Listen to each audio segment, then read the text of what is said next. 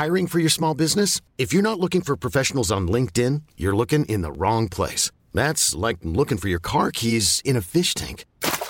LinkedIn helps you hire professionals you can't find anywhere else, even those who aren't actively searching for a new job but might be open to the perfect role. In a given month, over 70% of LinkedIn users don't even visit other leading job sites. So start looking in the right place. With LinkedIn, you can hire professionals like a professional. Post your free job on linkedin.com slash achieve today.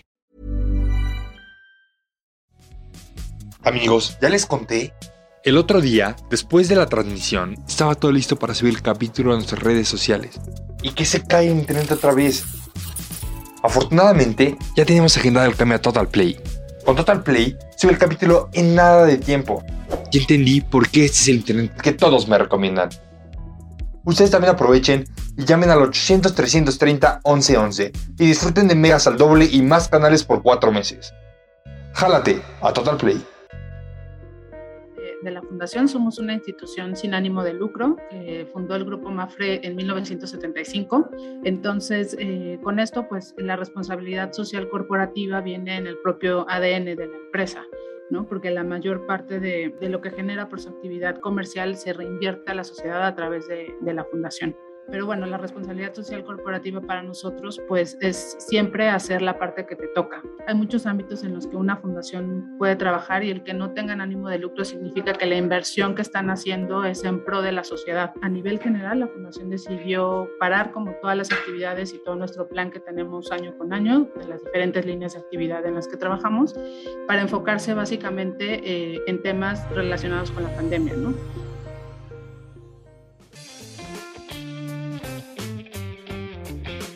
Neo, la voz del marketing, presenta.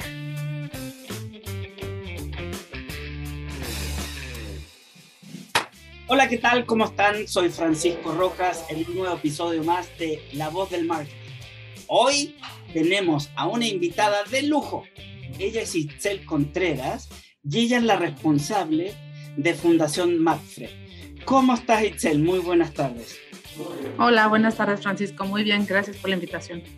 No, gracias a ti por venir y, y, querer contarnos un poquito, porque fíjate que dentro de los temas que estamos trabajando en NEO, estamos hablando sobre la responsabilidad social corporativa. Y ustedes como fundación, eh, quiero empezar preguntándote, ¿cómo defines a Fundación Mafre y, y qué responsabilidad social o corporativa tiene? Pues mira, te cuento un poquito acerca de, la fundación. Somos una institución sin ánimo de lucro. Eh, fundó el grupo Mafre en 1975. Ya tenemos muchos años de, trayectoria en diferentes actividades y realmente somos como el brazo social, digamos, dentro del grupo Mafre. Eh, un, un, dato interesante y que es también un poco, poco es poco conocido, eh, la fundación es la socia mayoritaria del grupo, con lo cual pues se podría decir que somos una fundación que tiene un grupo asegurador, porque somos eh, los accionistas mayoritarios. Entonces, eh, con esto, pues la responsabilidad social corporativa viene en el propio ADN de la empresa, ¿no? Porque la mayor parte de lo que genera por su actividad comercial se reinvierte a la sociedad a través de la fundación. Cerca de 55 millones de euros se invierten al año en actividades fundacionales, eh, los últimos dos años han sido extraordinarios por el tema de COVID, que seguramente ahorita comentaremos acerca de eso, porque la inversión se ha hecho mucho más amplia, ¿no? Para hacer frente a todas estas necesidades que han surgido a partir de la pandemia. Pero bueno, la responsabilidad social corporativa para nosotros, pues, es siempre hacer la parte que te toca, ¿no? Ese es el, el lema de nuestra, de nuestra empresa también porque en cada una de las actividades y ámbitos en los que trabajamos, ya sea en negocio o en la parte de responsabilidad social corporativa o fundación, eh, pues queremos hacer esa parte y, y, ese cambio o esa transformación para mejorar a la sociedad. A ver, eh, en el lema que ustedes tienen, hacer lo que te toca, ¿a qué, ¿a qué se refiere? Es decir, pues si hay que ponerle más, le ponemos más, si hay que ponerle, si hay que trasnochar, le trasnochamos, o cómo está? Pues se refiere a que cumplas con, con desde la normativa, eh, si tienes un contrato, pues la, las diferentes actividades que, y acciones que ahí se, se, se enuncien, por ejemplo, y el poder revertir, en el caso de nosotros como fundación, parte de lo que las, de la sociedad obtenemos a través del negocio de seguros y que al final es el presupuesto que, que nos asignan a nosotros para realizar actividades, pues es reinvertir eso en la sociedad y en los entornos en donde MAFRE tiene presencia.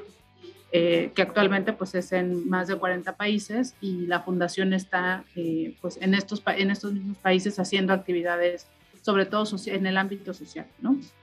Cuéntame, Itzel, eh, ¿en México se necesita mucha responsabilidad social? Yo diría que sí, para que todas las empresas cumplan pues con, con esta parte que, les corresponde, ¿no? Tanto, pues bueno, en la gestión como tal, como empresa, pero también con todas las necesidades sociales que hay alrededor de, de, de cualquier ámbito social. Tú nos hiciste mención, Itzel, que eh, es una empresa o una fundación sin fines de lucro, ¿no? ¿Qué significa eso? Que ustedes, es decir, porque en lo personal, y muchos de, los radioescuchas eh, tienen la misma duda que yo, ¿no? ¿Para qué sirve una fundación? Pues sirve en muchos sentidos como para resolver problemas sociales o tratar de, disminuirlos, ¿no? De, alguna manera, ¿no? Hay fundaciones que se pueden dedicar a temas de educación, de alimentación, eh, investigación, etcétera. No hay como muchos culturales, hay muchos ámbitos en los que una fundación puede trabajar y el que no tengan ánimo de lucro significa que la inversión que están haciendo es en pro de la sociedad, no tiene un fin eh, de retorno de esa inversión económico, ¿no? sino que el retorno que se tiene es social. Creo que ese es el principal objetivo de, de una fundación. Perfecto. ¿Y esto qué tiene eh, ¿cómo vinculas el, objeto, el objetivo de negocio de MAPFRE con la fundación?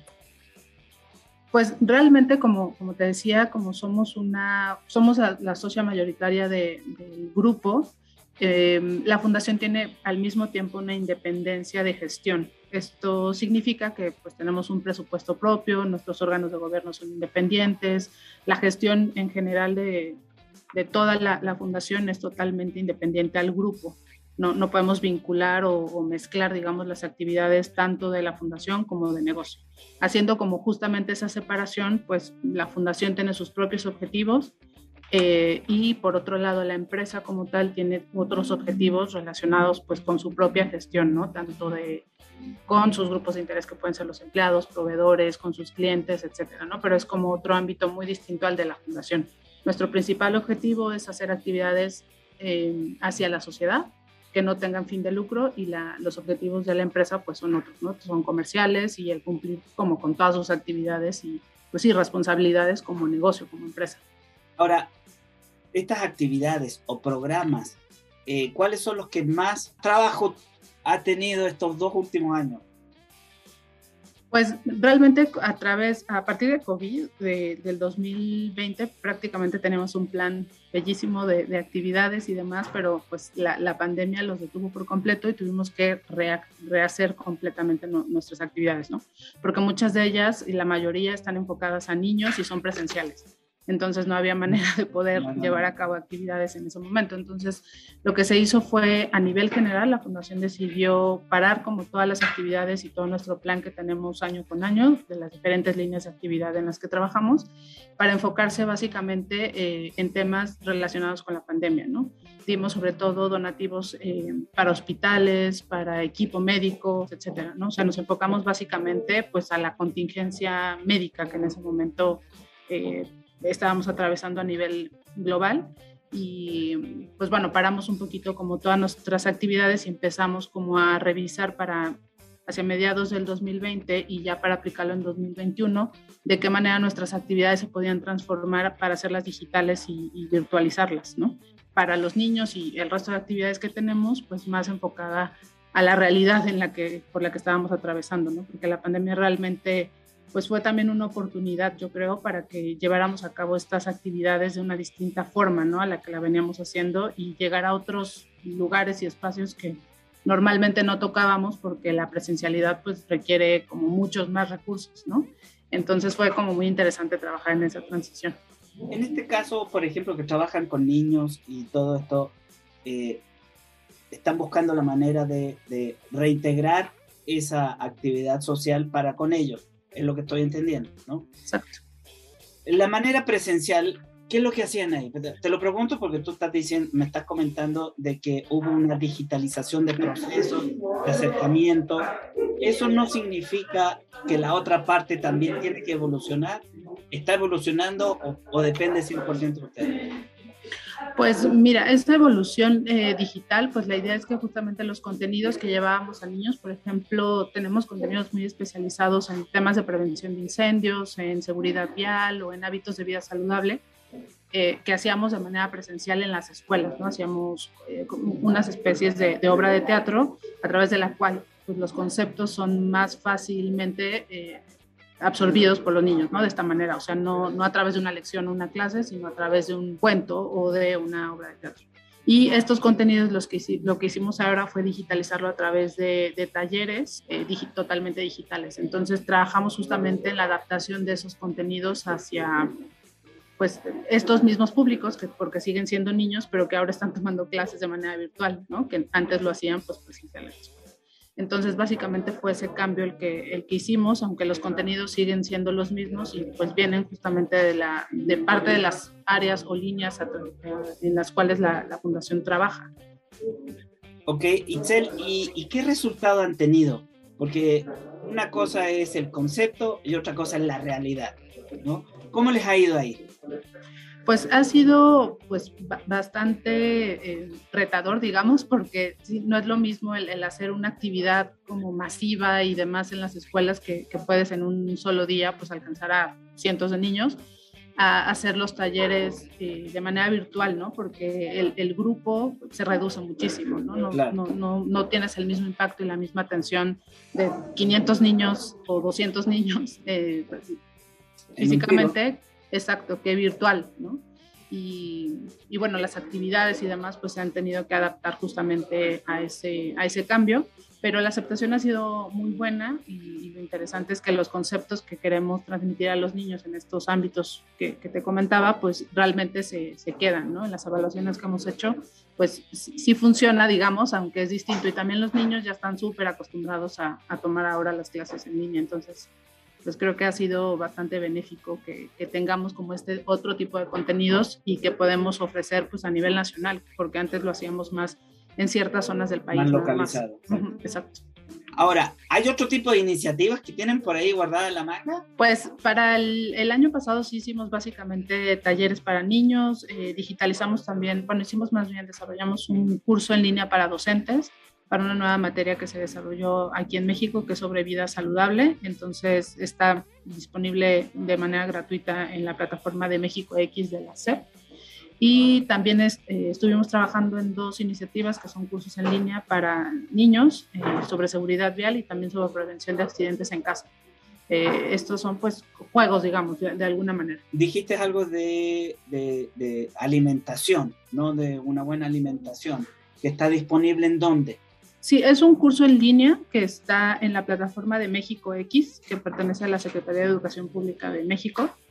Eh, está totalmente de acceso libre y está más enfocado a docentes para que ellos puedan impartir una nueva materia que se incorporó al currículo escolar de primaria, que es sobre vida saludable. Entonces ahí se tratan diferentes hábitos de, vida, eh, pues lo más correctos posible, ¿no? Tanto alimentación, ejercicio, eh, postura, dormir, el descanso eh, y demás, ¿no? O sea, cuáles son las diferentes recomendaciones y que los niños deben de aprender desde, desde pequeños. Eh, para poder cambiar los hábitos hay que empezar de chiquito. Ahora, eh, ¿por qué era importante elegir el tema de, de esto de nutrición y desnutrición para, para Fundación MAF? Derivado de la, de la contingencia de, de, COVID, pues una de las consecuencias más importantes es justo esto, ¿no? Eh, la disminución del poder adquisitivo de las familias, de las personas, con lo cual pues su vulnerabilidad en el tema de alimentación aumentó. Entonces, por eso justamente nos, nos enfocamos a este tema. Y por otro lado, dentro del área de promoción de la salud, que es un, área de, dentro de la fundación, pues también es importante que las personas eh, tengan pues dentro de sus hábitos de vida eh, pues una, la, mejor alimentación eh, posible ¿no? y, equilibrada. Entonces justo por eso nos enfocamos mucho a este tema de hábitos de vida saludable. pues bueno, si tenemos una sociedad más sana, también, pues bueno, vamos a tener clientes más sanos, ¿no? en general. Entonces, eso, bueno, ayuda no solo a nuestro negocio, sino a la sociedad en general, ¿no? Que, que todos los servicios de salud y públicos y privados, pues estén más holgados realmente para las personas que por alguna situación en concreto pues necesiten un servicio médico.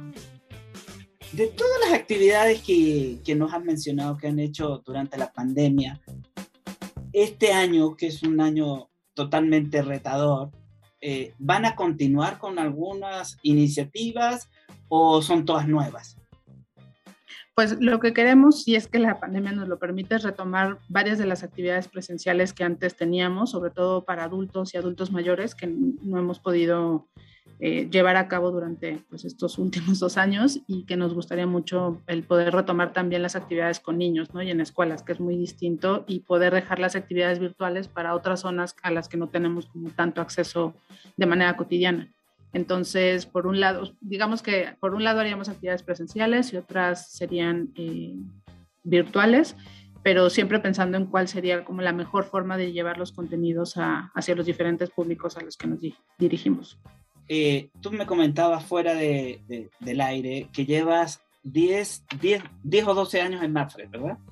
Sí, así es. Durante todo este tiempo, ¿cuál ha sido la iniciativa que más te ha llenado como persona o, te ha hecho más satisfecha? Es decir, con esto yo soy feliz. Pues han sido varias. Todas las, las, actividades culturales en lo personal me gustan mucho, entonces las disfruto mucho cuando se hacen dentro de la fundación. Pero yo creo que el proyecto que más me, me ha eh, pues llenado como profesionalmente también es un centro comunitario que creamos desde cero en el centro eh, perdón, en el pueblo de Santa Fe, aquí en Ciudad de México, que está justo, pues bueno, en la zona de Vasco de Quiroga, donde eh, viven en hacinamiento con diferentes necesidades sociales, eh, desde alimentación, educación, violencia, narcomenudeo, etcétera con, muchísimas eh, necesidades y que pues empezamos un proyecto desde cero, ¿no? Desde conocer a la comunidad, saber qué necesidades tenían, construir el centro comunitario, llevar los servicios que ellos requieren en, en salud, en educación, en apoyo jurídico, hay un comedor comunitario, entonces ha sido un proyecto como muy interesante y que ha tenido pues un, un amplio eh, espectro de, apoyo, ¿no? Más de lo que yo creo que en un inicio imaginábamos y que es también como un proyecto único en, la fundación, ¿no? Es el único país que tenemos un, centro que tenga esas dimensiones y todos esos servicios en un solo espacio. Entonces, bueno, es un proyecto de referencia para nosotros que esperemos después se pueda replicar para otros países también. ¿Cómo defines Itzel o cómo se plantea eh, una iniciativa? ¿Qué se requiere? ¿Cuáles son los requisitos mínimos para que ustedes pudieran considerar una iniciativa viable de hacer? Pues primero conocer muy bien cómo el fondo social que va a tener, si, si realmente es una iniciativa que contribuya con alguna causa social, obviamente en los ámbitos que nosotros trabajamos, y que esa inversión que nosotros vamos a hacer esté eh, pues bien fundamentada, ¿no? Y que tenga un retorno social pues importante. Justamente ahorita la fundación está trabajando mucho en indicadores, en en todo este tema de, de, cómo puedes medir el impacto que está teniendo tus actividades. Entonces, pues realmente hay muchos requisitos que, cumplir, no solo el, ámbito económico y cómo se va a invertir y demás, sino también cómo a lo largo del tiempo esa iniciativa es sostenible, qué impacto tiene, a cuánta gente alcanza. Eh, Esa es, una pregunta obligada. ¿Cómo puedes medir el impacto social, económico y cultural dentro del, ámbito o, de la eh, localización eh, de la iniciativa?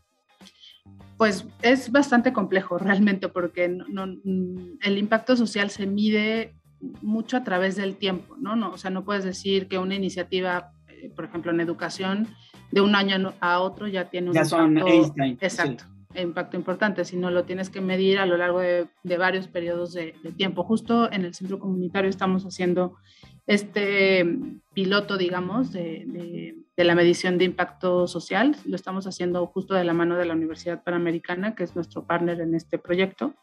Y un grupo de investigadores de, de, la universidad están haciendo justo este modelo de cuestionario, de qué indicadores se van a medir, eh, por cuánto tiempo, cómo se mide, o sea, tienes que recoger información previa, luego durante tu, tu intervención y luego posterior. O sea, sí es un trabajo súper complejo y que requiere un montón de, de, conocimiento de varias disciplinas, ¿no? Tanto, no sé, sociología, estadística, eh, muchas cosas complejas. Entonces ustedes son, son eh, eh, máster en doctorado o doctorado sobre el máster, no sé cómo decirlo, porque tienes que saber de todo, ¿no? Sí, un poco. ¿Qué tenemos que, eh, o, o, más bien, aparte de qué tenemos que conocer más, dónde lo podemos conocer, Itzel? En nuestras actividades, pues sí. en nuestro sitio web tenemos un sitio web corporativo de la fundación a nivel global, pero en México tenemos un, un sitio pues bastante ya des, desarrollado es www.fundacionmafre.mx. ¿Qué significa MAFRE? Es un acrónimo que significa Mutualidad de la Agrupación de Propietarios de Fincas Rústicas de España. Ya sabía yo que... sí, el origen de, de, la fundación es justamente agropecuario y no, no, de la fundación de Mafre, perdón, y dentro de la fundación tenemos un premio agropecuario también, o sea, haciendo referencia justo a, esta, a, a este origen y es un premio que pues se da dentro de una convocatoria de premios sociales que tiene la fundación para premiar actividades o acciones que se estén haciendo para favorecer el entorno social dentro de, del área agropecuaria. ¿Es necesario dar a conocer la, las acciones que están haciendo de responsabilidad social al mundo o no? Yo creo que sí es interesante no solo para el tema de reputación de la empresa, sino para marcar en algunos sentidos pues alguna tendencia o el poder poner un ejemplo, ¿no? Para el resto de, de, tus, de las empresas que están en tu entorno, de tus competidores y demás, ¿no? Creo que el, tema de responsabilidad social, pues sí, de, de, alguna parte también habla de innovación, de ver cómo puedes hacer cosas distintas y resolver los problemas que se, que se presentan en la sociedad de maneras pues más creativas, ¿no? Y eso también, eh, pues yo creo que es, es bueno que se, que se comunique para que demás instituciones se sumen y sobre todo por si pues, tienes alguna campaña, alguna actividad o alguna acción en la que más personas pueden participar, ya sea como voluntarios, como donantes, etcétera, y que se haga como una ola en la que todos podamos colaborar, creo que en esa parte es importante, no, no solo como te decía en la parte de reputación, que también es importante, ¿no? Porque las empresas, pues de alguna manera, o las fundaciones, eh, pues hacen muchísimo trabajo y muchas acciones para mejorar los entornos en donde están. Entonces creo que, pues bueno, es, es positivo que se comunique y que la sociedad lo conozca. Con respecto a eso, ¿ustedes todas las iniciativas las hacen solo o tienen partners o tienen socios de iniciativas y que hacen cosas en conjunto? Ambas. Hay actividades en las que sí trabajamos en conjunto con otras instituciones. Por ejemplo, sobre todo en el ámbito social, sí trabajamos muy de la mano con diferentes fundaciones especialistas pues, en temas de nutrición, ¿no? Por ejemplo, con Comedor Santa María, que tenemos una alianza desde hace mucho tiempo. Eh, refuerzo escolar, el, el, que no abandonen la escuela los niños, etcétera. O sea, ese tipo de alianzas creo que sí son muy importantes porque son con expertos o con instituciones pues, que tienen muchísimos años trabajando en determinado ámbito y hay otras en las que sí vamos como de manera directa porque la fundación ya tiene un background importante y, un equipo súper especializado, por ejemplo, en los temas de seguridad vial. Bueno, hay un área de súper expertos en, el tema que han hecho investigaciones, eh, están como siempre como en conocimiento de tendencias, de innovaciones y demás cosas que pues bueno, no necesitamos el tener como un partner como tal, porque ya tenemos como toda esa información y toda esa investigación previa, ¿no? Entonces, pues en, esos ámbitos sí hacemos actividades nosotros de manera directa, pero creo que ambas son positivas. Hay algunas en las que, pues sí, si tú lo puedes hacer de manera directa y no inviertes más recursos también o en, en, pues, algo que no es tan necesario, pues es mejor ir, ir directamente, ¿no? Y si eres experto en eso, pues. Si alguna persona o alguna empresa quiere ayudar y colaborar con ustedes, ¿dónde tiene que acercarse? Pues sería a través de nuestras redes sociales, a través de Facebook, nuestro perfil, ahí nos pueden escribir y, les podemos eh, pues, contestar acerca de alguna iniciativa que, en la que quieran participar. Y en el portal web también tenemos un área de contacto, bueno, un espacio de contacto que ahí también nos pueden escribir para pues, eh, preguntarnos cualquier cuestión. Pues el año pasado sí fue, bueno, el año pasado, o sea, 2021, sí fue bastante distinto también al 2020, si bien pues paramos las actividades y nos enfocamos al tema de salud, en 2021 nos enfocamos muchísimo más a las consecuencias que el COVID tuvo, ¿no? Y de qué manera la fundación podía apoyar, ¿no? Eh, mientras hacíamos... Una, una, evolución o hubo una, vamos a decirlo, una mejora o... No, una evolución, ¿no? Una transformación. Exacto, sí fue como redireccionar un poco también los recursos. Y en 2020 nos enfocamos más al tema de salud porque pues era la, la situación más, más compleja, más eh, crítica en ese momento. En 2021 nos enfocamos más a las consecuencias que dejó todo eso, ¿no? De la, pues se paralizó la economía, mucha gente perdió trabajo, etcétera. Entonces nos enfocamos sobre todo a líneas de, de actividad dentro de los proyectos extraordinarios. Eh, entonces, eh, pues bueno, uno de ellos y de los más importantes que, tuvimos el año pasado y que justamente mañana estamos por, por lanzar ya los, los, resultados que tuvimos, fue la alianza que realizamos con el Banco de Alimentos de México, que fue también muy importante y fue histórica tanto para el Banco de Alimentos como para Fundación Mafre. A ver, cuéntame un poquito más de esto del Banco de Alimentos. Eh, de, qué se trata? ¿Cómo, cómo trabaja? ¿Cómo, ¿Cómo se puede acercar la gente para poder tener acceso a.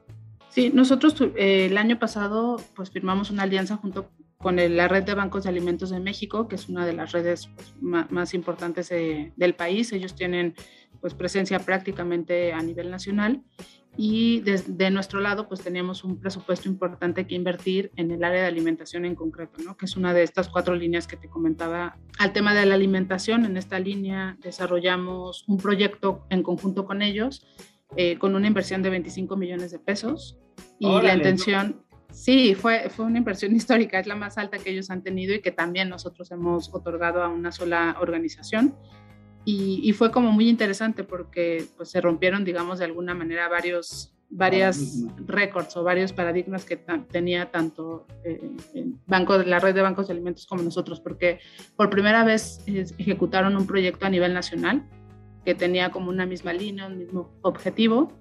Eh, y se llegó también a zonas donde la red Bamex no operaba porque no tiene un banco como tal en, ese, en esos municipios o en esas comunidades, pero a través de este proyecto se logró que llegaran justamente a las comunidades más necesitadas eh, en ese momento, ¿no? En, en el, año pasado que, se llevó a cabo. Ellos hicieron también todo un, sondeo de, cuáles eran las zonas que tenían más necesidad y ahí se enfocaron los recursos. Eh, trabajaron en 30 estados del país, eh, fueron 670 comunidades a las que llegamos con este sondeo que ellos, ellos hicieron.